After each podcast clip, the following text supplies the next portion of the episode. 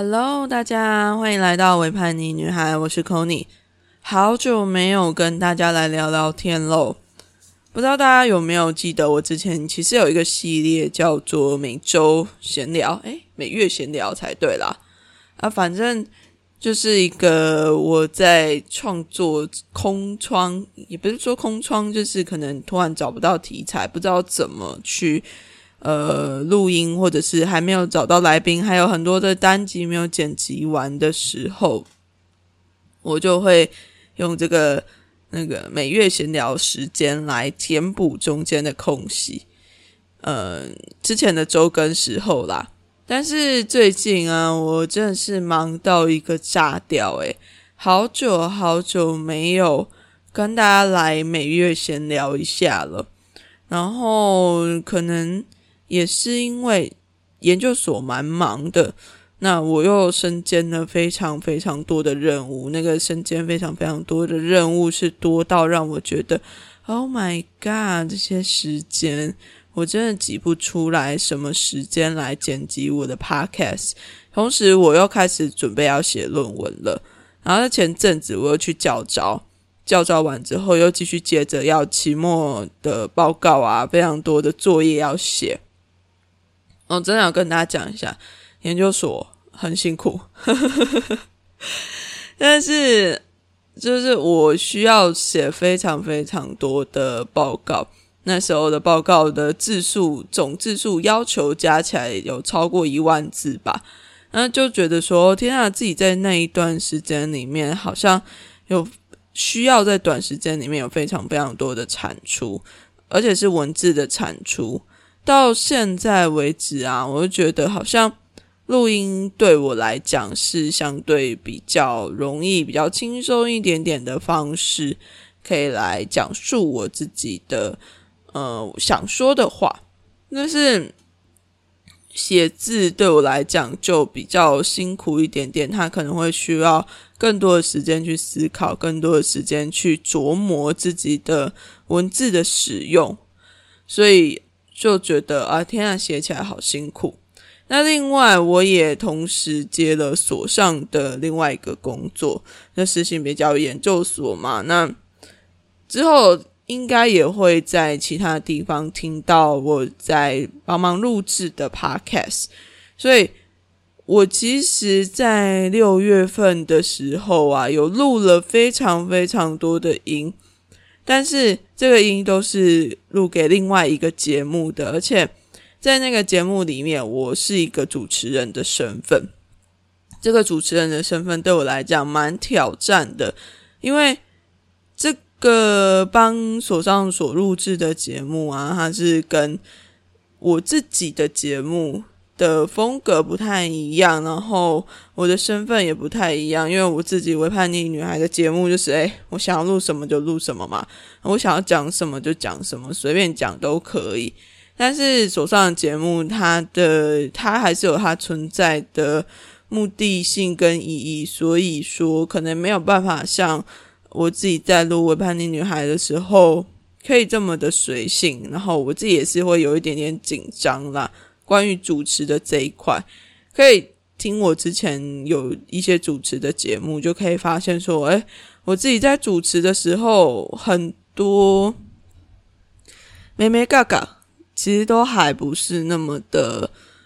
理，就是还没有那么的熟悉，还没有那么的，嗯，我自己觉得目前为止还不是一个非常好的主持人，所以。就是也是在这个经验之中，慢慢的去练习，慢慢的去学着怎么去接话，或者是有什么样子的转折，跟不一样的人互动。我觉得对我来讲都是蛮好的经验，蛮好的增长。对啊，只是就是想要聊，跟大家聊一聊，跟大家说一下，我不是消失不见了。而是，哎，我真的没有时间来剪我的节目。我这边超级多存档的，然后这些存档我到现在都没有时间剪，真的是在思考说到底要不要外包这个剪辑的工作，但是又觉得把剪辑的工作外包出去。一来是，哎，我真的没有那么多钱啦，大家又不抖内给我，我也没有办法，就是额外的再花更多的钱在做这件事情。至少以我自己目前为止的状态来讲，那二来就是我也会担心说，哎，交给别人剪辑之后，好像原本节目的节奏啊，跟嗯，原本我自己习惯的剪辑方式，它可能会是有一点点不太一样的。有时候我也是会非常担心，说，哎，如果有其他人加入这个节目的制作，会不会导致这个节目变得好像跟以前不太一样？我有时候我也会觉得，好像自己担心的太多了，因为就算是。这个节目好了，我觉得这个节目其实就是我自己《回叛逆女孩》的这个节目，它就是等于是说某种程度是我在记录我自己从以前到现在，以前讲的好像很久以前一样，那至少是二十几岁末到三十岁出头的现在，它算是我的一个生长的成长的一个轨迹吧。也非常谢谢正在收听的你陪我。度过了这样一段的成长的轨迹，那我们每个人不可能是永远都不会变的嘛？我自己是这么觉得啦，尤其是经过了这一段时间，我自己觉得从退伍之后到进研究所，一直一直到现在，我觉得这一年我自己算是变化的非常的剧烈。而且是剧烈到连身边的人都可以非常明显的感觉得出来，呃，我是变得非常非常不一样的人。所以说，人都会变了，节目当然也会改变。然后在节目的调性啊，或者是说讨论的方式，我自己的想法、概念的增长，其实好像都一直都有在转变，所以。似乎也不需要真的那么担心，说有其他人的介入会让这个节目变得怎么样？嗯，天啊，我自己又在跟自己开始对话了。哎呦，我觉得这就是那个每月闲聊的一个非常有趣的地方，就是大家可以听得到我自己在。节目里面一直在跟自己鬼打墙，然后一直聊啊聊天，好像哎，好像很多个人一直哎，好像有很多个人同时在聊天，但其实就只有我自己而已。可能就是一个双子座的概念嘛，就哎，我有两个人一直在对话，对话到最后，好像我自己就可以得到了某一个我蛮喜欢的结论。好啦，那除了很忙之外。我也想要跟大家聊一聊最近的情感状况吗？好好兴奋哦！哎呦，没有啦，反正就是不知道大家之前有没有听过我的那个分手的单集，应该是在去年九月的时候吧。反正，嗯，我自己的情感状态，它比较会像是。跟着我这个人的样貌，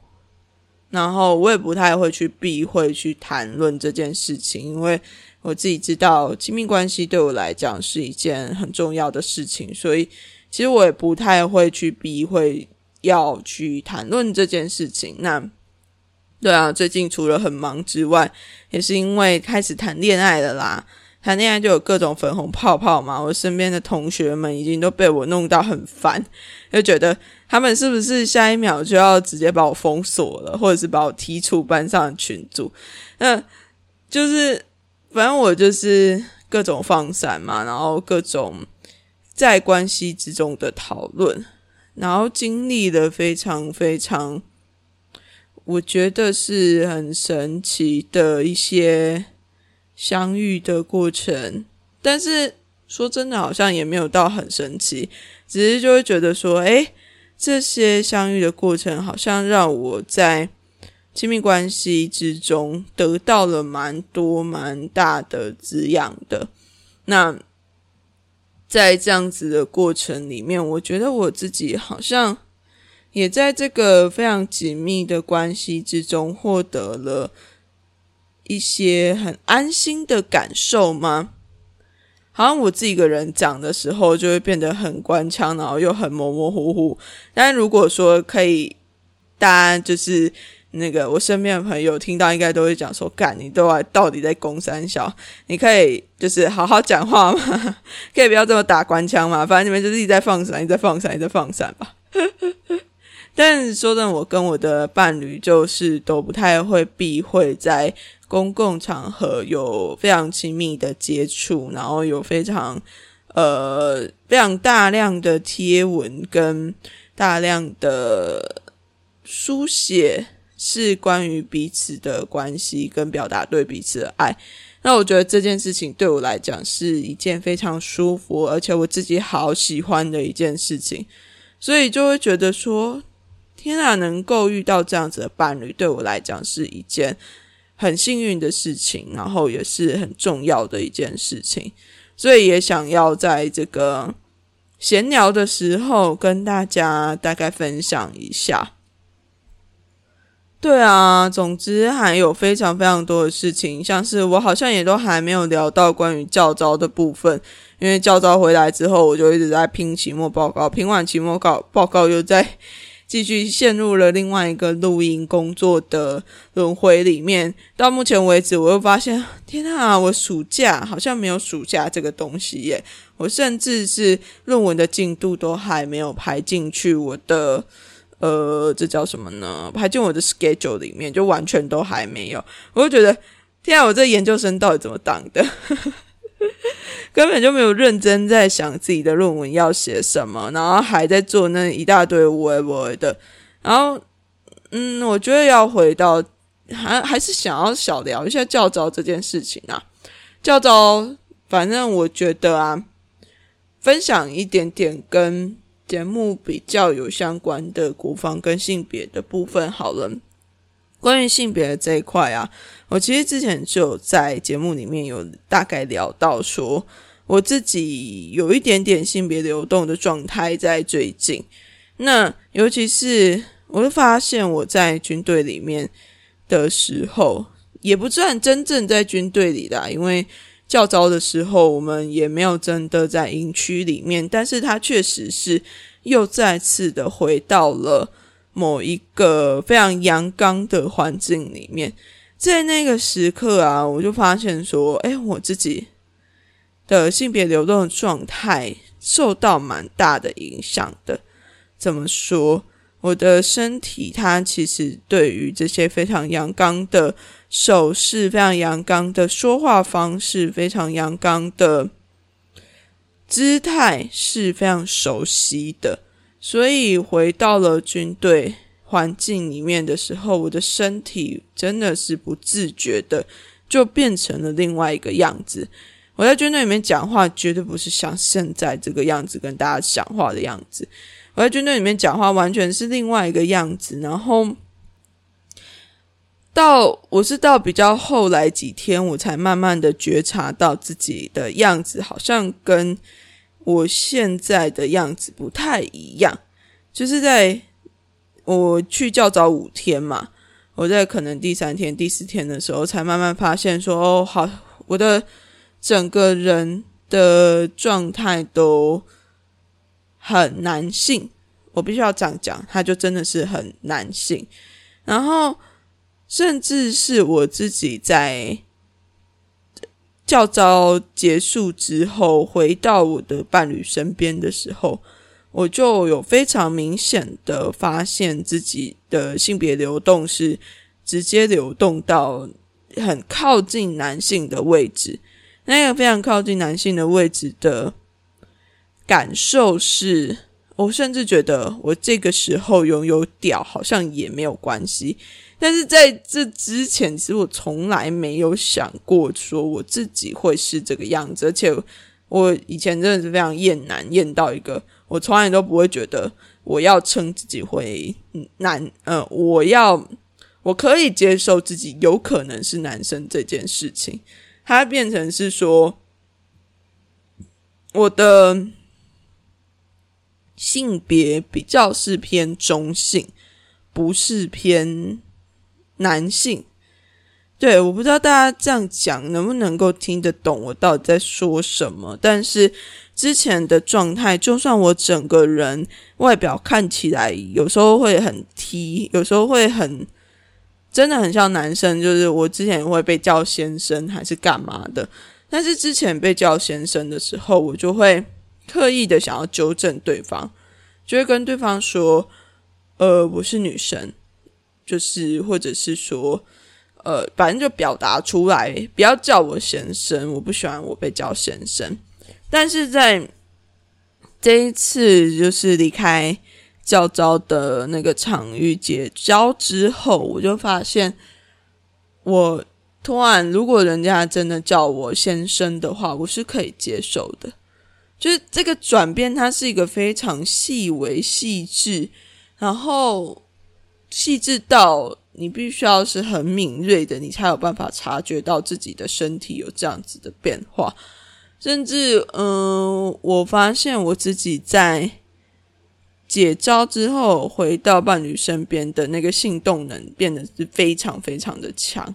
哎，那个强势，我就觉得好夸张。我之前并没有这么强烈的性的动能在自己的身上。然后那个性的动能，我也不知道。是不是真的是受到阳刚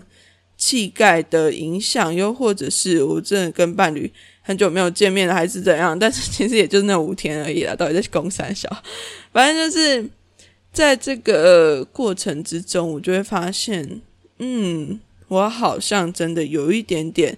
偏向是男性的部分。但是后来在在那个回到性别所之后。再又我自己会称之为洗一下啦，把那个洗涤一下过多的阳刚气概的一个概念。反正我就是觉得说，我回到性别所，感觉一下，可能花了一两个礼拜吧，我才慢慢，又甚至是更久，我才慢慢感觉到，哎，好像我又回到了现在的这个样子。不是那个偏阳刚的样子，但是它还是有一点点。如果说在光谱上面的话，就它还是中性偏阳刚、偏男性的那一块。只是我自己其实并没有排斥这个变动，排斥这样子的流动感。但是我其实有被自己吓到，就是关于性别会流动的这一块。我没有想到说，诶，在这样子的，我以前没有想过我自己的性别是会流动的，但是在最近的这些感受里面，我就可以感觉到说，这个性别流动的感觉是蛮真实的，它是一个非常真实的存在，而且你也没有办法去克制这个性别流动的状态。那在这个性别流动状态之中，也有可能我是跟随着伴侣的状态而去调整我的性别流动，但是它都是一个无意识的状态啦。其实我也没有刻意的想要去做什么样子的调整，而是而我的身体好像就会。随着外在环境的刺激，然后这个性别它就会慢慢的移动到某一个我觉得是舒适理想的状态。只是就是我也不太喜欢跟其他不是很了解这一块的人谈论，因为某种程度他在谈论性别流动的时候，如果是一些非常异性恋的人。就是那个异性恋霸权的人士，他就会开始说：“哦，那这样子，你同性恋是不是可以变成异性恋？同性恋是不是可以留回异性恋的状态？”我就觉得，OK，fine，好。如果说在性别流动的状态之下，它确实有可能会发生的，但是它不是你想要它发生就会发生，而是他真的是这过程，它很自然。但是他又没有那么的理所当然的一定会流向某一个方向，嗯，真的是好难解释哦。但是就是跟大家稍微的分享一下，因为现在也是半夜的时间了啦，只是突然想到，然后也觉得，嗯，好像有点久没有发发那个 podcast，因为我六月竟然只发了一集耶，我真的是很很愧疚嘛，就会觉得，因为我的 podcast 竟然也有这一天到，我竟然没有办法准时的更新，因为在。过去的一年多里面，诶，两年左右的时间里面，我其实是蛮坚持，我一定要准时的更新，在每周一的早上七点，不管怎么样，就是一定想要把它做出来这样子。但是到了现在，我竟然成了这个样子。好啦，没有啦，但是还是想跟大家聊聊，主要就是想要跟大家分享一点点，真的只是一点点而已。我最近的近况。那也希望大家能够继续不离不弃，继续收听《为叛逆女孩》，继续呃，也是可以再去发了我的 IG 啦。然后也不要忘记再帮我多做一点点呃 Apple Podcast 的评价。虽然说最近好像没有什么太多的经营，但是还是希望大家能够帮我评价留言，然后跟我讨论更多的不一样的议题啦，都欢迎，都欢迎，好不好？大家应该可以听得出来，我有点累了。那今天我们就差不多聊到这边吧。非常感谢大家的收听，我们之后再见喽，大家拜拜。